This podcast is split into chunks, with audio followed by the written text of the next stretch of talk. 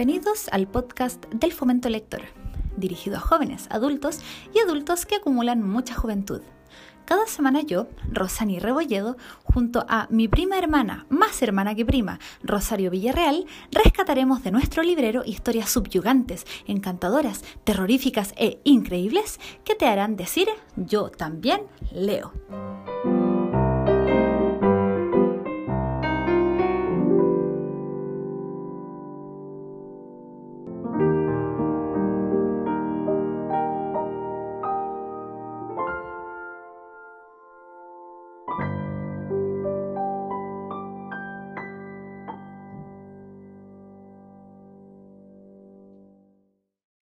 Bienvenidos al quinto capítulo de Yo Te Leo podcast.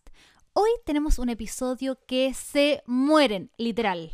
Literal se mueren porque hoy no vamos a hablar de algunos relatos pequeñitos, aislados, no, por favor, o sea, no. Como hoy es un capítulo especial, vamos a hablar de It, de Stephen King. Pero no vamos a hablar de lo que toda la gente habla, vamos a hablar de lo que nadie habla sobre It. Y antes de empezar, Charito, ¿algo que decir? Claramente, siempre tengo algo que decir. ¿Para qué te pregunto? No, sí. Sí, pues, esto es lo interesante. Lo interesante es que eh, es lo que no se dijo ni en la miniserie de los 90, ni se dijo en la película de los 2000. Y eh, lo que además de eso nos gustó mucho y nos llamó mucho la atención a nosotras. Ajá. Muy, muy, muy importante que en esta oportunidad tenemos una invitada. Hoy nos acompaña la Carito Rebolledo, madre de gatos, futura fonoaudióloga y loca por los libros. Hola Carito, ¿cómo estás? Hola, hola, muy bien, gracias.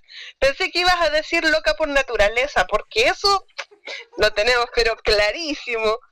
Hola chiquillas, qué rico poder estar con ustedes en esto, qué bonito, me alegro mucho y obvio, los libros son lo más mejor del mundo. Sí.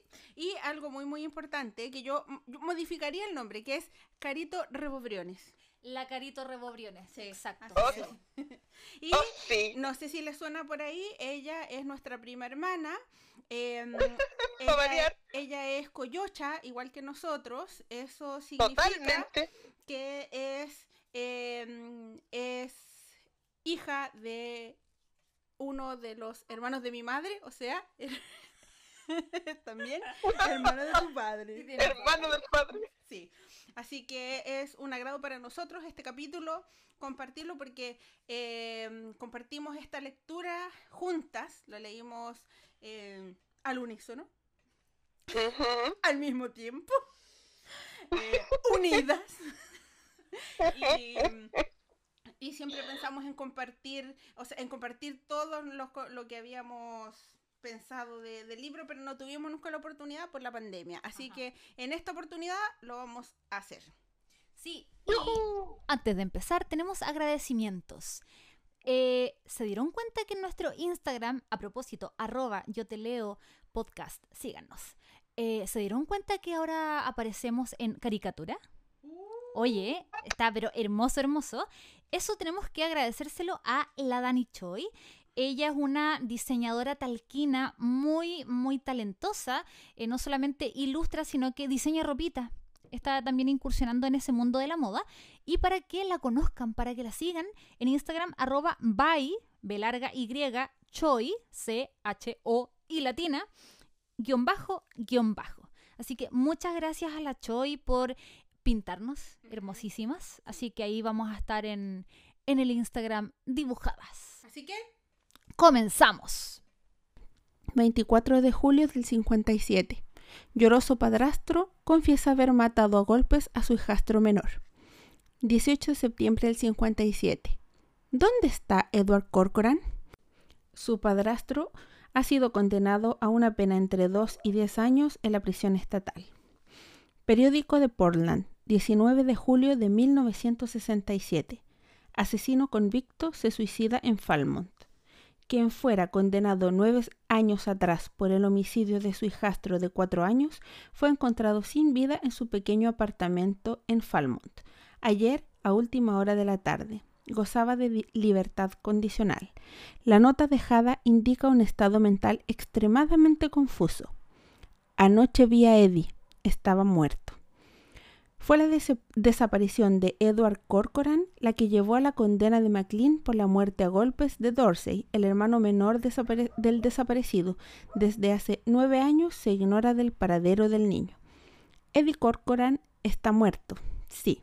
Murió la noche del 19 de junio, sin que su padrastro tuviera absolutamente nada que ver con eso. El Derry News había estado completamente acertado en un aspecto al menos. Las calificaciones de Eddie le hacían tener miedo de volver a casa y enfrentarse a su padrastro. Ahora que Dorsey había muerto, Eddie recibía la parte de su hermanito, además de la propia. Eddie estaba seguro de que su padrastro tenía miedo a la policía. En esos, en esos periodos de tensión, el chico prefería pasar inadvertido. Era lo más prudente. Bastaba con recordar lo que le había pasado a Dorsey. Un día, al final de septiembre, Eddie, al volver a la escuela, cometió la estupidez de dejar la puerta trasera que se cerrara ruidosamente mientras el padrastro dormía la siesta. McLean salió del dormitorio en calzoncillos. A ver, Eddie, dijo, tengo que dártela por haber golpeado esa maldita puerta. En el léxico de Rick McLean, dártela era el eufemismo que significaba reventarte a golpes. Y fue lo que hizo con Eddie aquel día. Eddie ya estaba inconsciente cuando el viejo lo arrojó al vestíbulo de la entrada. La madre lo ayudó a meterse en la cama, donde quedó temblando con, la frente bañada en sudor. En los tres días siguientes solo salió de su habitación, bajaba lenta y trabajosamente a la cocina para sacar el whisky que el padrastro guardaba bajo el fregadero. Unos pocos tragos atenuaban el dolor. A Eddie le gustaba estar en el parque. Iba allí con frecuencia cuando necesitaba pensar. Más de una vez se había imaginado junto al canal, al principio de primavera, en compañía de su padrastro. Se imaginaba dando un buen empujón a ese hijo de puta.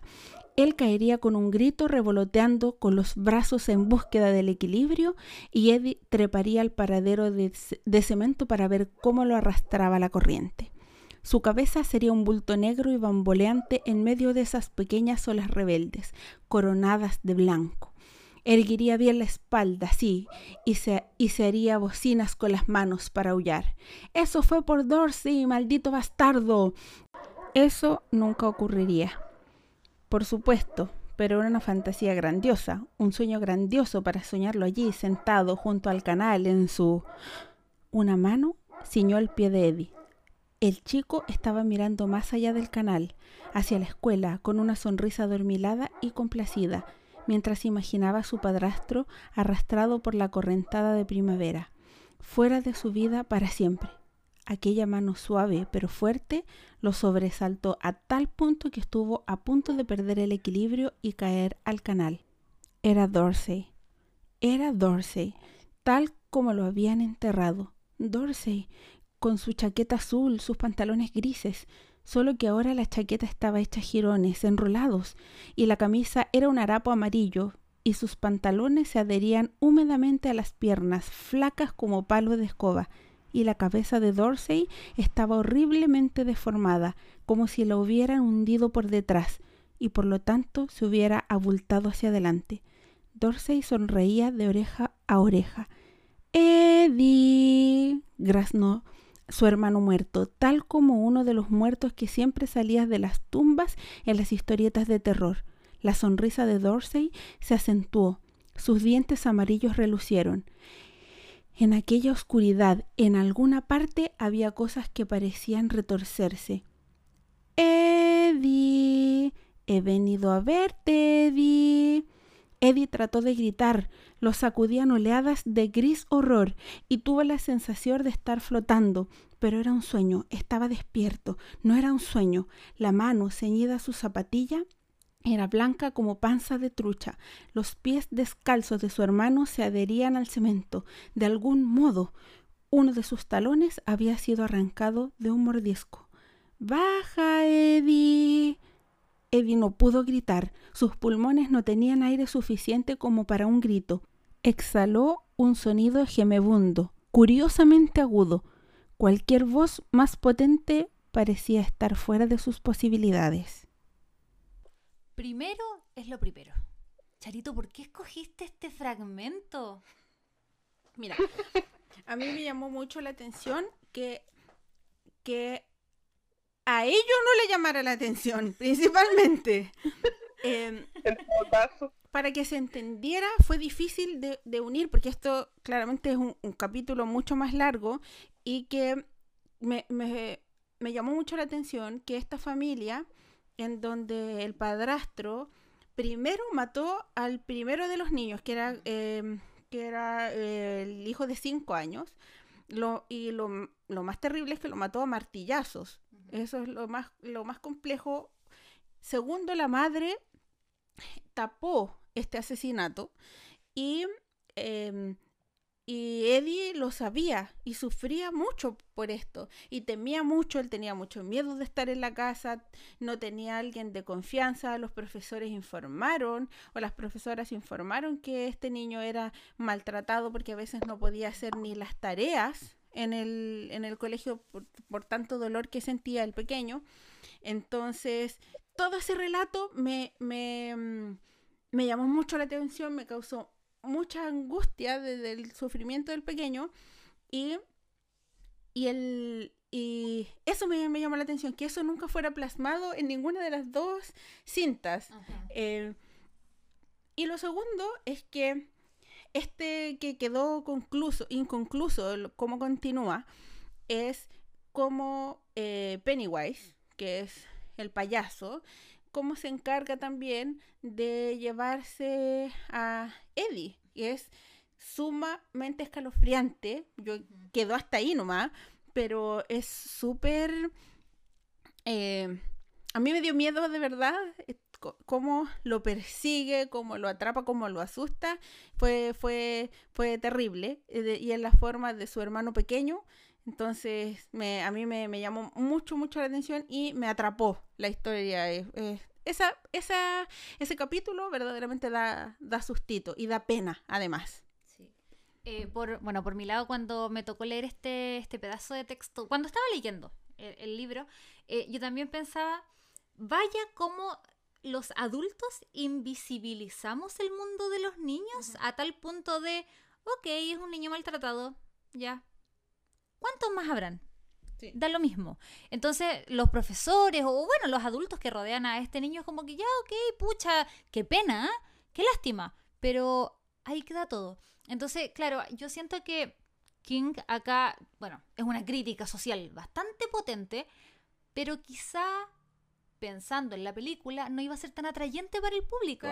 Entonces eso, eso es una lástima, porque de verdad King se va a lo oscuro de lo que no hacemos los adultos. Carito, ¿tú qué opinas de eso? Eh, es una parte que me conmueve mucho del libro. Y no solo este relato, sino que varios relatos de niños que desaparecen de la misma manera. Porque así como lo dijiste tú, eh, Rosani, si lo extrapolamos o lo llevamos a nuestra... A, mí me tocó porque me llevó al día de hoy a nuestra realidad, a, a, lo que vivimos al día a día. Además que cuando empezamos a leer este libro, que empezamos las tres más o menos al, mismo tiempo a leerlo, más o menos, em, estaban ocurriendo o están ocurriendo hechos en nuestro país y quizás en el mundo entero de pérdida de niños y situaciones similares. Y, y no es un monstruo como el del libro, sino que hay un monstruo real de carne y hueso que es la persona que está a tu lado, personas que confiamos. Entonces a mí este relato, yo de repente tengo un pequeño problema de que me meto tanto en los textos que lo llevo mucho a la vida diaria. Y, a lo mejor es hasta, es hasta malo, pero la cosa es que me hace pensar en eso, mucho, mucho, mucho, y eh, toca un punto muy sensible. Eh, en mí es como, chuta, eh, el terror no es solamente en el libro, es más allá. Y, y que empiece con este relato la Media Rosario le da toda la realidad al, al texto en sí, el, el, inicio y al fin de, de em, lo que caracteriza todo el libro. Pone en contexto totalmente lo, lo que va a suceder y lo que vamos a comentar más adelante. Pero sí, es un, y, y sobre todo eso, como decían ustedes dos también, eh, que los adultos nos hagamos ciegos a muchas cosas, porque no puede ser así, no puede ser. También un llamado de atención. Y, y qué bueno que lo tocaste también, porque como dicen, uy, han salido muchas cosas en un poquito rato. Em, es importante hacer esta alarma, dar esta alarma. Oye, no, no, no hagamos esto como, ah, ya pasó. Es algo común, es algo silvestre, común y silvestre, pasa. No, tengamos ojo. Es una buena alarma. Así que sí, me gustó este relato, María Rosario, el que empezaste. Oye, y no tenemos que olvidar que esta historia en realidad es de unos pobres cabros chicos, oye, solos contra el mundo. Te pasaste. O sea, yo pienso a mis 12 años, yo andaba jugando a la pelota. ¿Qué, qué voy a andar? Si hay un mono por ahí que mata a la gente, bueno, pucha, llamemos a los carabineros. po. Yo no me voy a andar haciendo cargo de eso. O llamemos a un adulto que nos ayude. Pero estos pobres cabros chicos, con todos los miedos que tenían, con el silencio que tenían que guardar frente al resto, eh, oye, fuerte, po. y pensando que ellos son las víctimas, eh, ellos son los que están desapareciendo, peor aún, po. Sí, porque si nos ponemos a pensar en los padres de cada uno, todos tenían Un grado de de disfuncionalidad. todos los papás eran Exacto. disfuncionales, Sí, po. porque Sí. los más funcionales, el, el- los padres más, el papá más funcional se estaba muriendo, que era el papá de, eh, se me confunden los nombres, em, de Mike. Sí, De Mike. de Mike se, De o sea, Mike. se había muerto o se estaba muriendo, estaba muy enfermo. Entonces, eh, el, el resto de los padres o estaba trabajando mucho o, o- o- o no podían. O Entonces, tenían una fijación con su hija. claro, exactamente, o estaban de luto por la muerte de otro de sus hijos. enfermo, Exacto. la necesidad de que su hijo estuviera enfermo. en- entonces no tenía eh, su, su punto de importancia estaba puesto en otro foco que no era ese hijo en especial de este grupo de perdedores. Sí. Eso es lo que hace, claro, ahí conectas todo. Porque, porque ahí uno dice, ¿y qué me importa a mí los Corcoran si da lo mismo la historia? No, porque es uno de los desaparecidos, es uno de los cadáveres hallados o cadáveres que otros niños veían, que bueno, era un juego de Pennywise, nosotros lo sabemos, pero qué, qué triste, yo de verdad siempre pensé qué ganas de cachetear a los papás de, de Bill, porque ya se te murió Georgie. Qué triste, de verdad, qué dolor en el corazón. Pero oye, te queda otro hijo y ese pobre hijo también se anda arrastrando por el suelo porque extraña a su hermanito. Entonces. ¿en qué quedamos? Sí, es verdad. Así es. Y, y Bill desapareció. Desapareció para sus padres. Sí, Eso lo mantiene. era invisible. ¿Por qué? Así es. Así que bueno, vamos para el segundo. Vamos a contextualizar un poquito antes de ir al relato 2. Ya estamos en la mitad de la historia. Lo que leyó la Charito estaba casi al inicio para contarnos que, bueno, habían varias, varios niños desaparecidos, entre otras cosas que estaban sucediendo en Derry.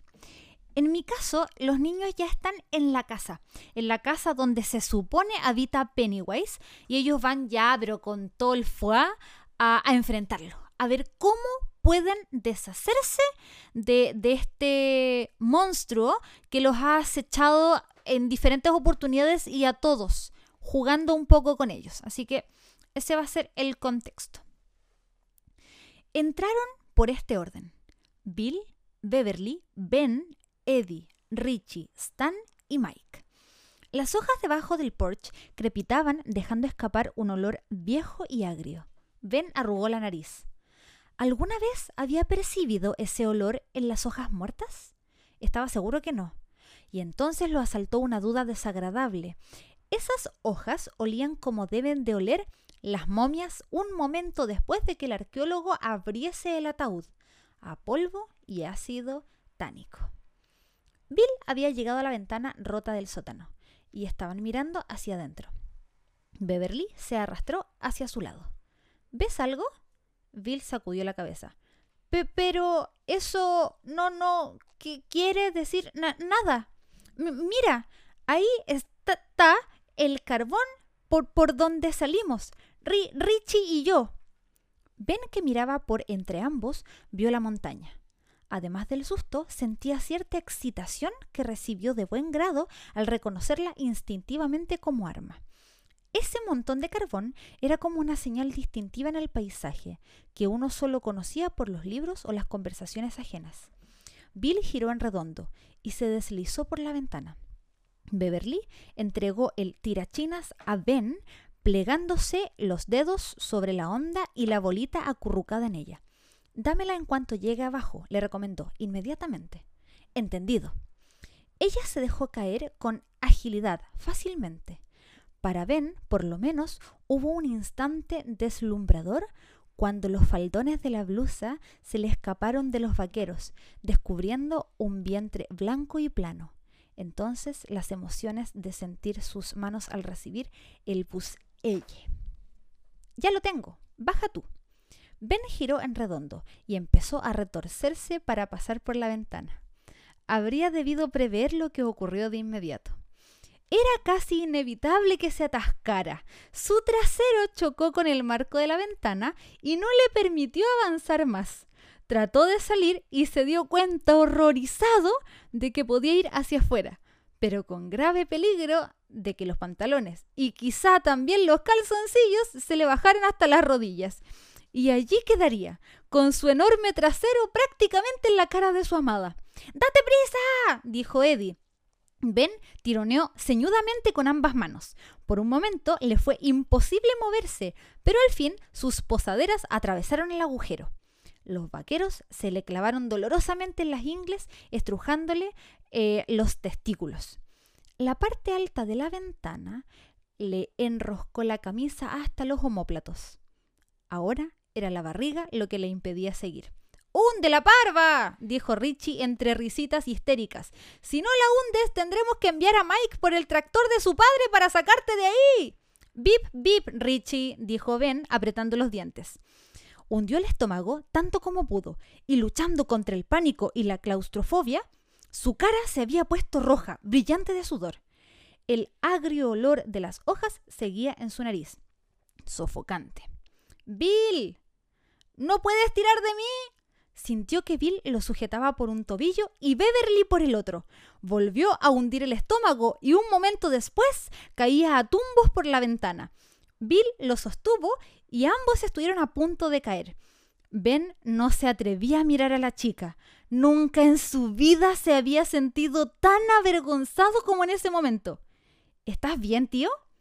Sí. Bill soltó una risa temblorosa. Beverly, se le agregó y un momento después Ben también pudo reír un poco, aunque pasarían años antes de que pudiese ver algo remotamente divertido en lo que acababa de ocurrir. Ahora la pregunta es mía. ¿Qué te gusta de este fragmento? Ya, debo decir que... Ya, me voy a poner el parche antes de la herida. Érase que se era ya, para que ustedes sepan, yo no leo, o sea, no leía, perdón, en pasado, no leía nada, nada, nada que me pudiera dar miedo. Es más, no veía eh, películas de terror y esta otra aquí a mi lado, eh, la Charito, oye, es que esta película que, que, a mí me da miedo, que esta cuestión, que, pero le encantaba. Y yo así, ¿para qué sufrir? ¿Para qué perder horas de sueño despertándote a las 3 de la mañana porque viene el cuco? Entonces, cuando yo leí It, yo estaba súper asustada, y era como una de mis primeras novelas de terror, terror que iba a leer, y yo así como plena luz del día. Siempre leía de 12 a 4 de la tarde en el patio con los tíos, dos militares, por si acaso, porque no, uno nunca sabe lo que puede suceder. Siempre me dijo eso. Ya, pero mi defensa a mí me daba miedo. Ya, puse que eres pesada. Ya, bueno, no importa. El hecho es que cuando yo estaba leyendo It con mucho miedo y apareció esta parte que me sacó como del miedo del momento de que venía Pennywise, que no sé qué. Oye, qué manera de reírme. Ya me imaginaba pobre Ben con el poto atrapado en la ventana. Yo decía, ¿de qué tamaño es esa ventana? ¿Cómo le queda el poto atrapado en la ventana? Ya pasó el poto, bacán. La guata. y ahí yo también siento que reviví como miedos adolescentes tontos que uno tiene, porque, uy, se me va a ver esto, se me va a ver un pelo, se me va a ver... Ahora da lo mismo. Pero pensando a los 12 años que se te vea algo, igual feo, pues y está la chiquilla ahí, la chiquilla bonita, me ve la guata. No, Ah, sí. Pésimo. Y yo me reí, me reí, me reí. Y debo decir que le mandé un audio a la Charito. Oye, qué buena esta parte. Y escuchen lo que me dijo.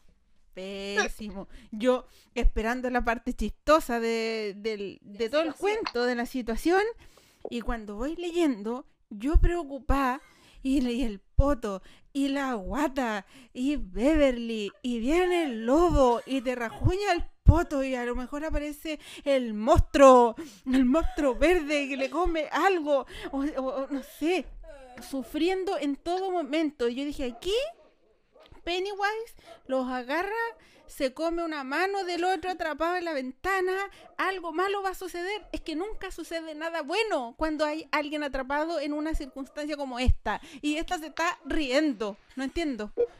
¿Cuál, es el chiste de todo esto? Nunca lo comprendí. Y ella seguía riéndose.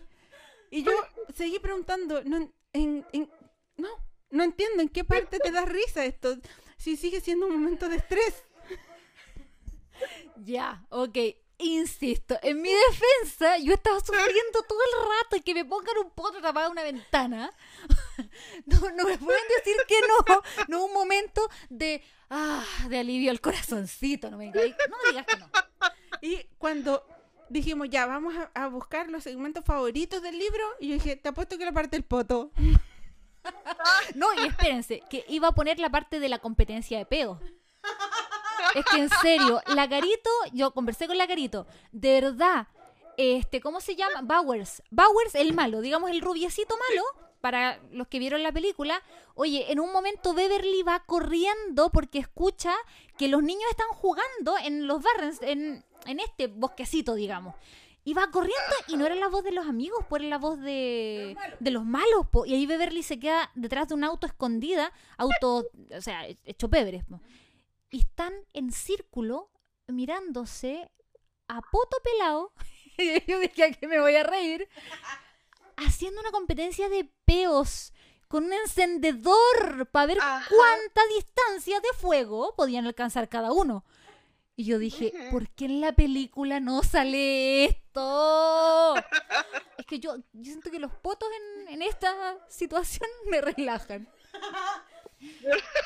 Y yo, pa mí, en mi, en mi lectura diciendo, "Oh, ahora se dan vuelta, la ven y la matan. No, yo soy fatalista. Sí, te pasaste. Sí. Deberías pensar más como yo. Si ves un poto, alegrarte. O sea, no, no hay nada malo en ver un poto. Da lo mismo, da lo mismo. Carito, ¿qué te pasó cuando leíste este fragmento de la historia? Es que, es que mira, escuchar, escucharlo así me da mucha risa. Escucharlo por ti me causa mucha gracia. Porque, bueno, desde que hablaron de que había una ventanita que iban a entrar, yo dije, oh, ¿qué pasa con Ben? Ay Dios, ¿qué va a pasar aquí?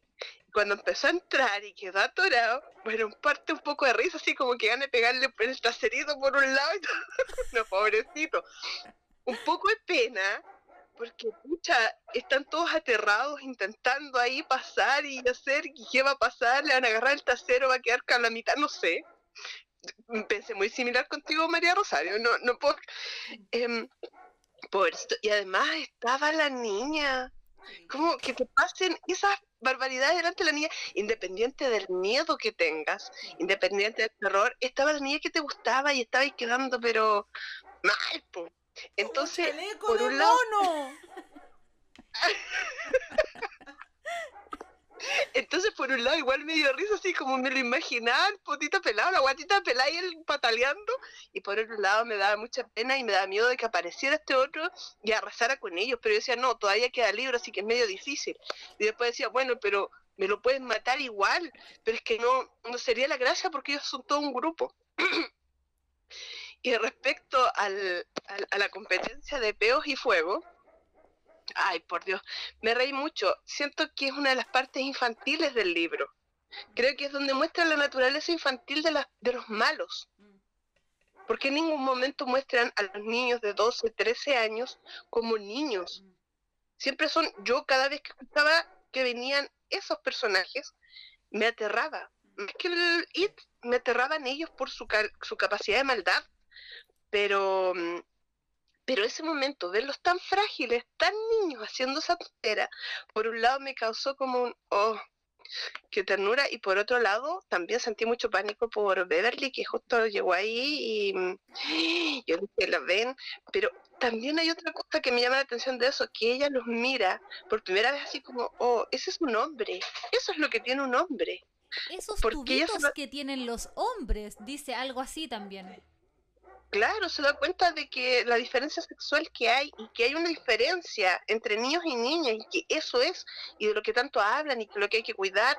Hay varios temas que se tocan y pero pero principalmente creo que lo que más me conmovió fue ver a lo, eh, la, la, niñez de, de, los malos, el ver los momentos ser niños, hacer tonteras y una competencia de peo. El pobrecito después decía, se le quemó el traserito. ¿Cómo pudiste hacerme eso? Se le quemó el traserito, imagínate, con la tontera. Así que eso claro. con esos relatos. Y, y los vimos como los malos que nosotros le decimos, un momento de ser buenos también. Ser humanos. ser humanos, sí, pobrecitos. Y también tenían todas sus su, o sea, tenían causas por las cuales se desarrollaron así, también abandonados y con muchos problemas familiares, así que pobrecitos. Hay que entenderlo. La maldad de Derry. Y la maldad de Derry. Así que para eh, cerrar este, este episodio y ya ir al final, productores que van a grabar IT en el año 2040. Esta es mi petición más potos, menos Pennywise. Mm, bien, el texto que yo elegí, que me llamó mucho la atención, es algo que tiene que ver con, que me pasa en muchos libros, no solamente en este. Em, y tiene, digamos que se inicia un poco el libro de It con esto, como que da la apertura a, a, a lo que va a pasar después, y termina el libro, lo, lo cierra que es lo de recordar y olvidar, que son temas muy potentes en, esta lectura. Me llamó muchísimo la atención y bueno, voy a, voy a hacer el relato más o menos para que, que se entienda y después le comento un poquito más. 5 de junio de 1985. Esto ya va en el último capítulo del libro. Hoy vinieron Ben y Beverly a despedirse. No harán el viaje en avión, Ben ha alquilado un Cadillac en Hertz y piensa ir en coche sin prisa. En sus ojos, cuando se miran, hay algo especial. Apostaría mi jubilación a que, si todavía no han empezado, lo estarán haciendo cuando lleguen a Nebraska. Beverly me abrazó. Me dijo que debía reponerme pronto y sollozó un poco. Ben también me abrazó, preguntándome si le escribiría. Prometí que lo haría y pienso hacerlo, durante una temporada al menos, porque esta vez también está ocurriendo a mí. Estoy olvidando cosas. Tal como dijo Bill, de momento se trata solo de miniedades, pequeños detalles, pero tengo la sensación de que se va a extender. Podría ser que dentro de un mes o de un año, solo puede esta libreta para recordarme lo que ocurrió en Derry. Supongo que las palabras mismas podrían comenzar a borrarse, hasta dejar estas páginas tan limpias como cuando la compré. Es una idea horrible que a la luz del día parece paranoica.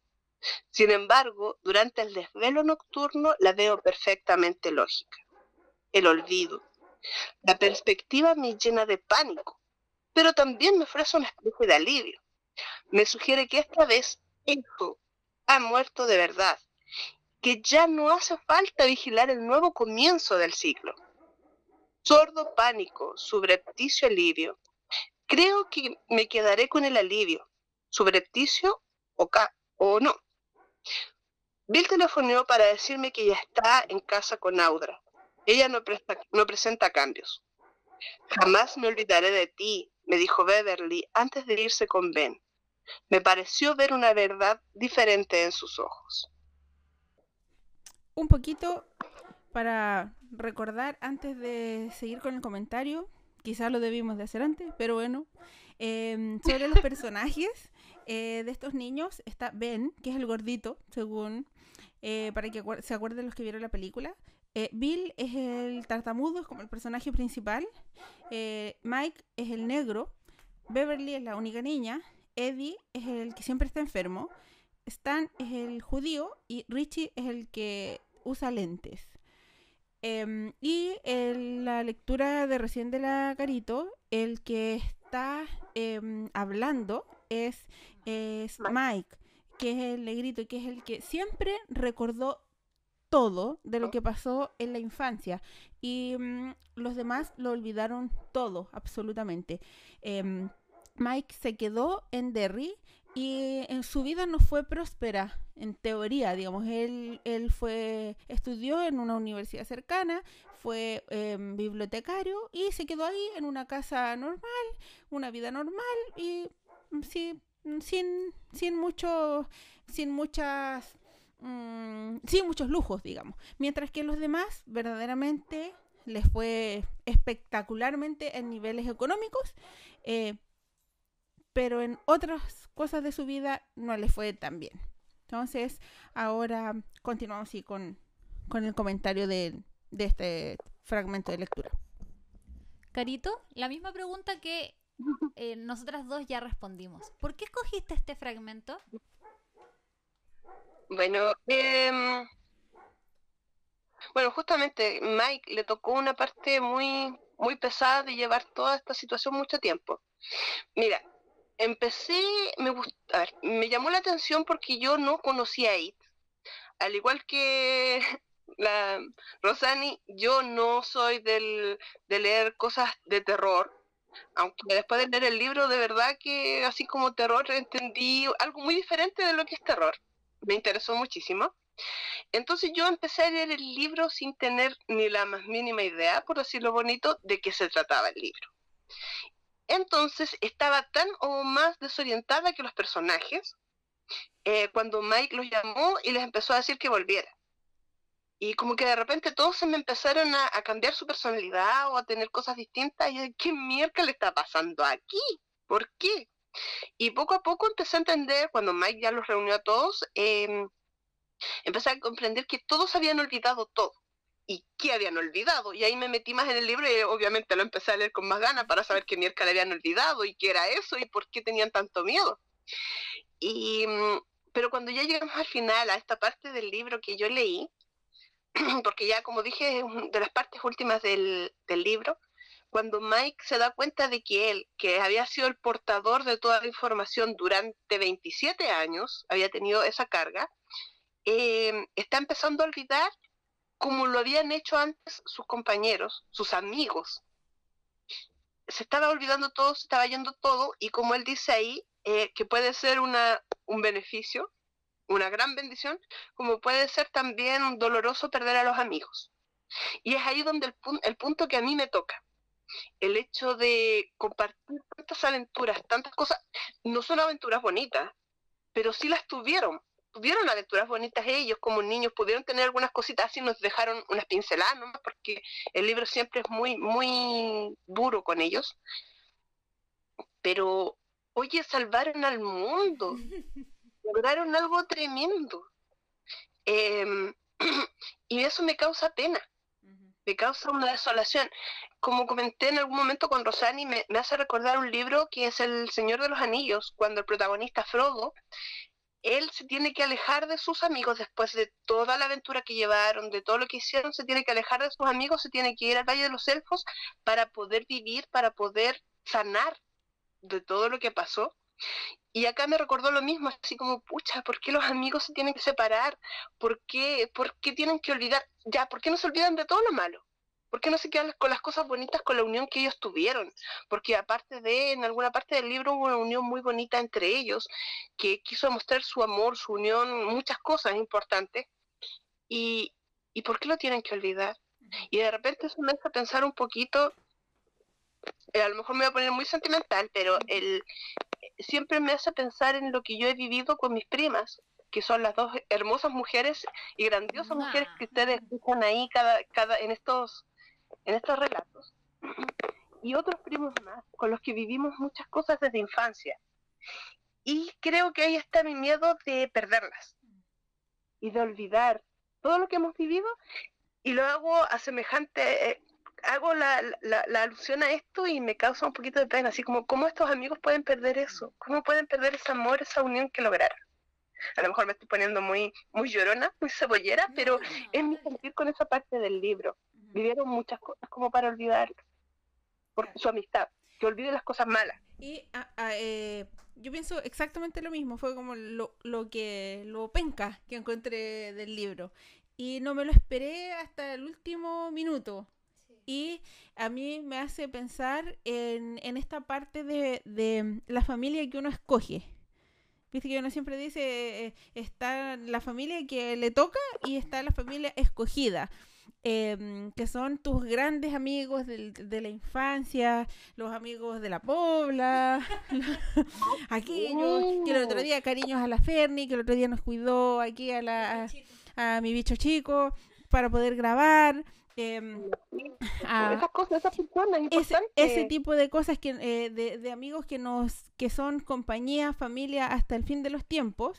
Y eh, y, y- y así como la Caro dice me imagino hoy que no tener a ninguno no recordar a ninguno con todas esas aventuras por por por por por eso no qué atroz qué mal malo malo malo malo eso es fue eso fue de terror. Eso fue de terror, sí.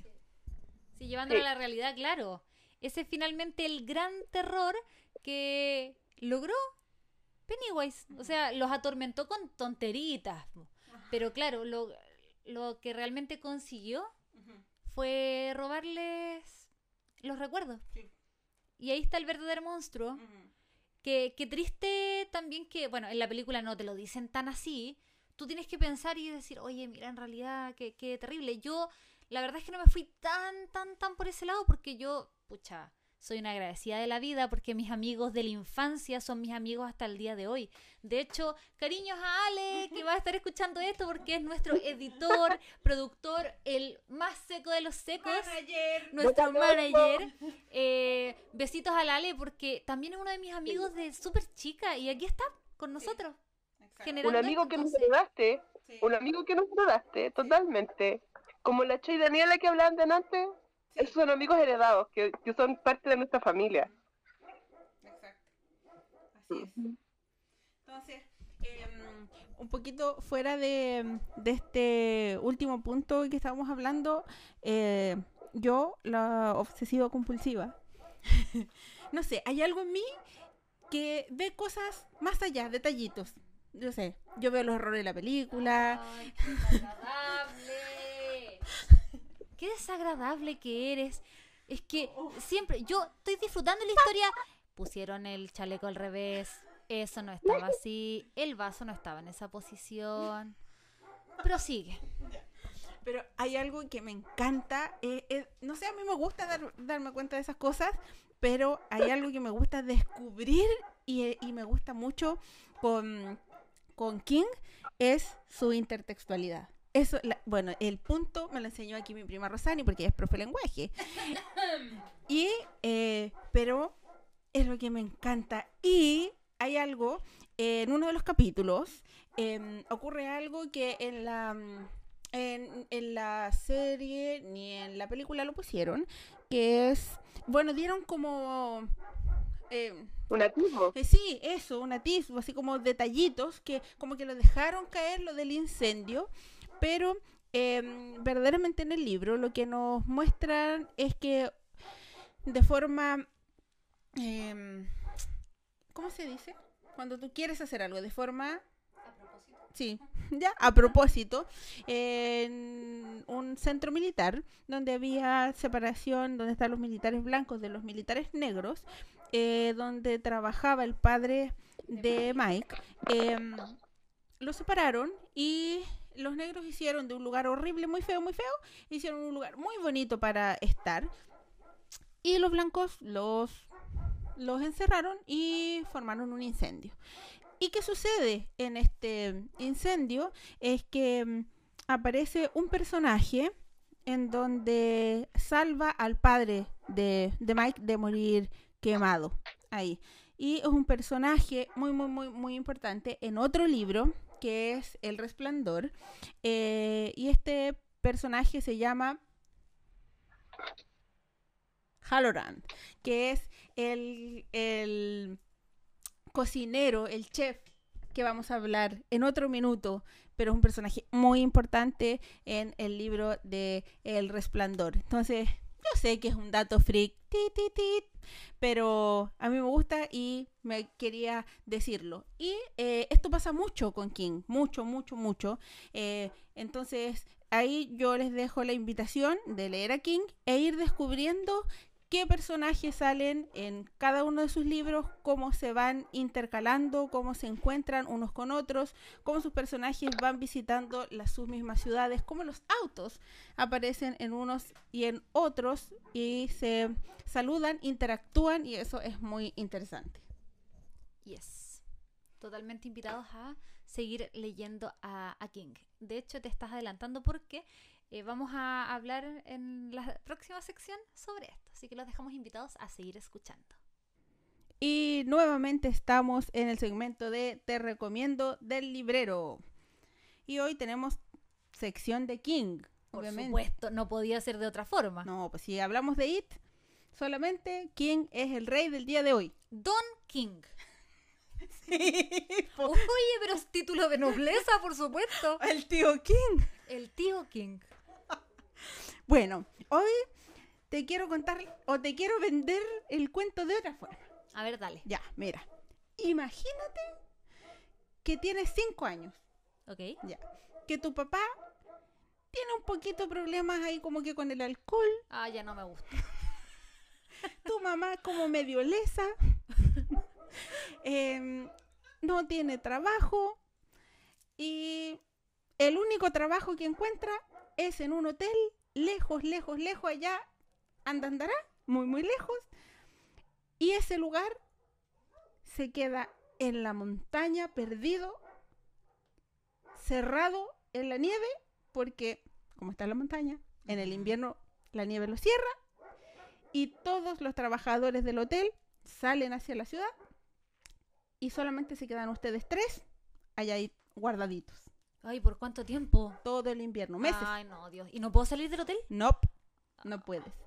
Y además tú tienes unas características especiales en donde puedes ver cosas del más allá. Espiritualidades, Ok. cosas fantasmagóricas. ¿Y, y, y me puedo imaginar que me gusta esto o no me gusta? Puedes. Ya, ok. Entonces, con el tiempo vas viendo más cosas, pero estas cosas se van haciendo cada vez más malignas y van apoderándose poco a poco de la conciencia de tu padre. ¿Y esto lo escribió King? Esto lo escribió King y, como siempre, tú sabes, se va haciendo parte de lo macabro, de lo terrible y no siempre bueno, así que ahí tienes que ver el resto. Ok. ¿Cómo se llama? Este se llama El Resplandor de Stephen King y te lo recomiendo. Oye, está bueno. ¡Qué miedo! Yo, Miedo, ¿Viste? Yo miedo. ya quiero arrancar, no sé. Yo leí este libro, debo decirlo, a luz de día, por supuesto, Con dos carabineros. con dos carabineros, tres militares y gente custodiándome por, por si las dudas. Sí. Pero está bueno, está súper, súper bueno. Así que si quieren saber qué pasa con este pobre cabro chico de 5 años, vayan a leer El Resplandor de Stephen King. Está en PDF. eh, porque yo sé que capaz que alguien diga, pucha, chiquillas, pues me están haciendo comprar un montón de libros. Si pueden, qué bueno. Está bien, pues, qué rico. Pero si no, en PDF se pueden descargar, se pueden leer. Así que no hay excusas, no hay excusas. Oye, yo te quiero contar algo a ti también. Ya, cuenta. Mira, imagínate lo siguiente. Ya, vamos. Imagínate que eres un profesor de literatura. ¿Te gusta tu pega? Ya. Sí, te gusta, pero tu vida personal igual se está yendo como a la basura. Te estás separando de tu mujer. Eh, tu mujer no, no te pescaba mucho, la verdad. y tienes un gran amigo que es el dueño de un, entre comillas, restaurante. Ya, Pero tiene mala fama porque vende las hamburguesas, son súper ricas, ¿eh? ya. pero vende hamburguesas tan baratas que la gente dice, no, este tipo, hamburguesa de gato, hamburguesa de perro, Ya. pero son ricas. Entonces Ya. tú decís, chuta, ¿le compro o no le compro? Bueno, tú vas, porque Ya. son ricas, por supuesto, obviamente. Y porque es mi amigo. Y porque es mi amigo. Además, este amigo es, es mayor. Bueno, el asunto es que este amigo se empieza a enfermar, pero así, mal, mal, mal. De la noche a la mañana tú dices, ¿qué onda si yo ayer lo vi bien? Y tú así como, amigo, ¿qué onda? Y el amigo te dice, amigo, tengo que contarte algo. Vamos a la trastienda.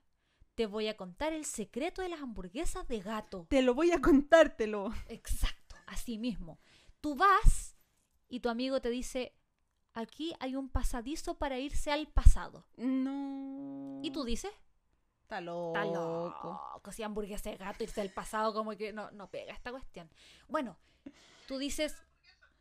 Sí. Y tú dices. A ver, veamos, po. Pium. Y te vas al pasado. No. Y es como loco. O sea, ahí entiendes que en realidad no era una hamburguesa de gato, sino que en el pasado, estamos hablando de los años eh, 50, finales de los 50, la carne es mucho más barata, po. Ah, Y es de mejor calidad. ya. Entonces el tipo iba al pasado a comprar carnecita y tú dices, ahí está la hamburguesa de gato. Pero eso no es todo.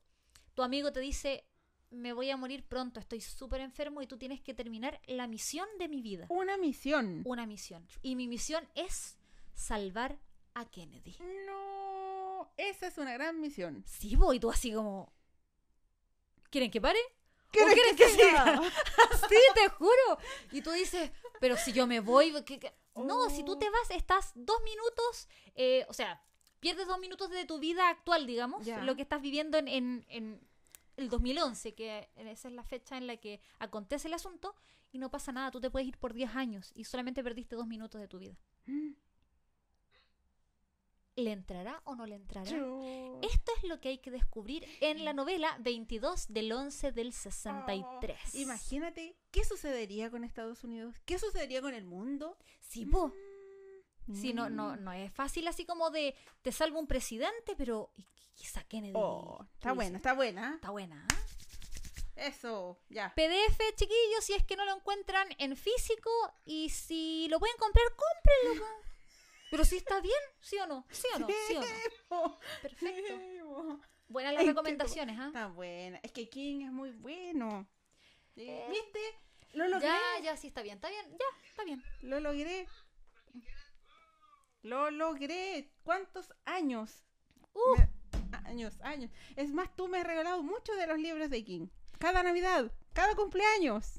Y yo rehusándome eh, todos los mensajes que te escribía, porque Sí, po. chiquillos, si regalan un libro con mensajes, Sí, siempre. siempre. Siempre dije, no lo voy a leer, yo sé que tú sí, ahí está. Eso. Y ahora, bueno, aquí estoy. Empréstame el libro. Préstamelo, por favor. Empréstamelo. Como Violeta. Como Violeta, ya, eso es para otra historia. Muy bien. Pero ahí lo dejamos. Ha sido un buen capítulo. Me encantó. Lo pasé bien.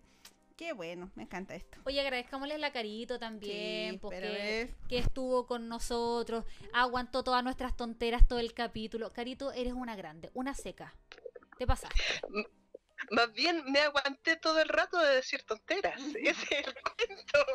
No que Igual se trata un poquito de eso. Sí, pienso yo. Viva la literatura y las tonteras, que van de la mano. Si el tema no es de ser súper intelectual, no para nada.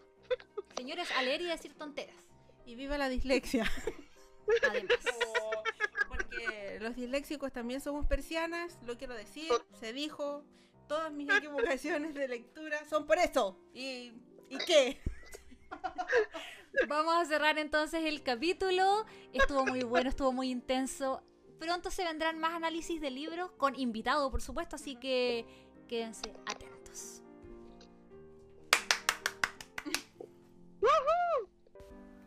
Devolvemos los textos al librero para que en una próxima semana volvamos a desempolvar los libritos y traigamos un nuevo relato.